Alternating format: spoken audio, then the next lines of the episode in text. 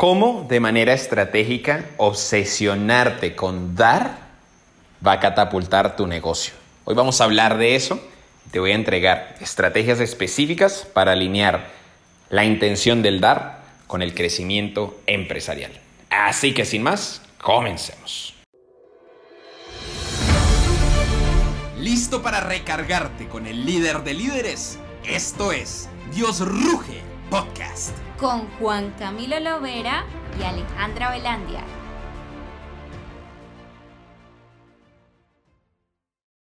En el año 2014 tomé una decisión que cambió para siempre mi vida. Al momento de, estar grabando este, este audio estamos en el 2021, es decir, 15, 16, 17, 18, 19, 20, 21, hace 7 años. ¿Y cuál fue, la, cuál fue esa decisión? La decisión de empezar a compartir mi conocimiento. Y es que muchas veces sabemos sobre un tema porque hemos venido trabajando en él, porque es el mundo en el que nos movemos, pero nos cuesta compartirlo. O pensamos que si lo compartimos nos, nos vamos a llenar de competencia o, o, si quieres dedicarte a, digamos, al vender tu conocimiento, entonces no sabes qué dar gratis y qué dar pago. En fin.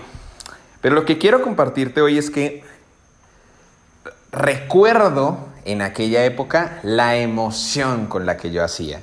Yo editaba mis videos, preparaba las clases, todas las semanas agregaba valor y lo hacía con mucho amor. Lo más bonito, cuando inicié, no tenía una necesidad de monetización inmediata. Entonces, en ese momento, eh, digamos que era solo agregar valor, o sea, literalmente era dar y dar y dar y dar y dar valor sin esperar nada a cambio. Y eso hizo que eh, empezara a ganarme el cariño de esos primeros seguidores, de esa primera comunidad. Con el pasar de los años, ya más o menos hacia el 2017, 2016, 2017, empiezo ya a hacer mis primeros lanzamientos y a, digamos, querer monetizar mi marca porque ya tenía que hacerlo. O sea, ya no era, ya no era solo opcional, sino que ya eh, había decidido apostar el todo por, por esta nueva profesión, llamémoslo así, y, y pues e, efectivamente en ese momento ya lo necesitaba. ¿Qué pasó? Que al ir haciendo esa transición con los años, es ya te estoy diciendo 2017, 18, 19, 20, 21, empecé a, pues, aprender más de, de negocio, ¿cierto? Y cómo monetizar la, la marca y cómo generar ingresos a partir de ello. Y en algún momento perdí el rumbo. En algún momento eh, agregar valor se convirtió en una rutina, se convirtió ya en un, llamémoslo así, en el trabajo del día a día, ¿cierto? Entonces ya, ya gracias a Dios pues tengo un equipo de trabajo, alguien que graba mis videos, los edita, los sube y, está bien.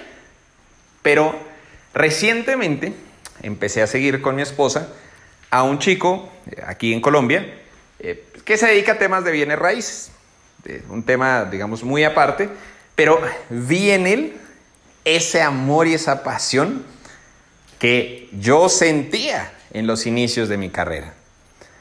Y sabes, me hizo reconectarme con esa parte de mí, con esa parte de crear comunidad, no de solo estar pensando en, en el vender los cursos y demás, que claro, es importante, sí, pero esa primera parte es más bonita. Cuando te enfocas en dar, dar, dar, dar, dar, enseñar, enseñar, enseñar, lo que pasa es que creas una, una cultura, una comunidad que aprecia lo que haces, que aprecia aquello que tú enseñas, que eh, efectivamente está fiel a ti, que siempre está aprendiendo de ti. Y eso no tiene precio. Hoy yo te quiero invitar a que uses las redes sociales para dar. Elige el tema, Mira, es más, te voy a compartir un experimento que recién inicié. Dije, pues a mí ya me conocen en mi campo, ¿no? En el tema de los cursos online y demás. Entonces, pues voy a, voy a recobrar ese amor en, en mi comunidad, pero finalmente no voy a poder como medir tan fácilmente el antes y el después. Y hay un tema que a mí me apasiona mucho también, que son las finanzas, ¿cierto? el tema de las inversiones, de básicamente la educación financiera. Así que decidí emprender una, una cuenta nueva, desde cero, sin que nadie me conozca. O sea, de cero, de cero, de cero, de cero, como seguramente si tú estás iniciando te va a corresponder. Y decidí hacerla en inglés. Y en esta cuenta estoy empezando solo a dar, dar, dar. Y seguramente en algún momento sí, venderé algún curso, algún programa, claro. Pero voy a enfocarme ahorita solo en generar comunidad y en dar antes que querer recibir. Hoy te invito a que actives esa parte de ti, a que actives esa parte dadora, esa parte servicial. Ya luego vendrán el, momento de, de la cosecha, pero por ahora vamos a sembrar, sembrar y sembrar. Que créeme que Dios no se queda con nada y en algún punto todo eso que siembres se va a convertir en una recompensa. Pero hoy te invito a dar.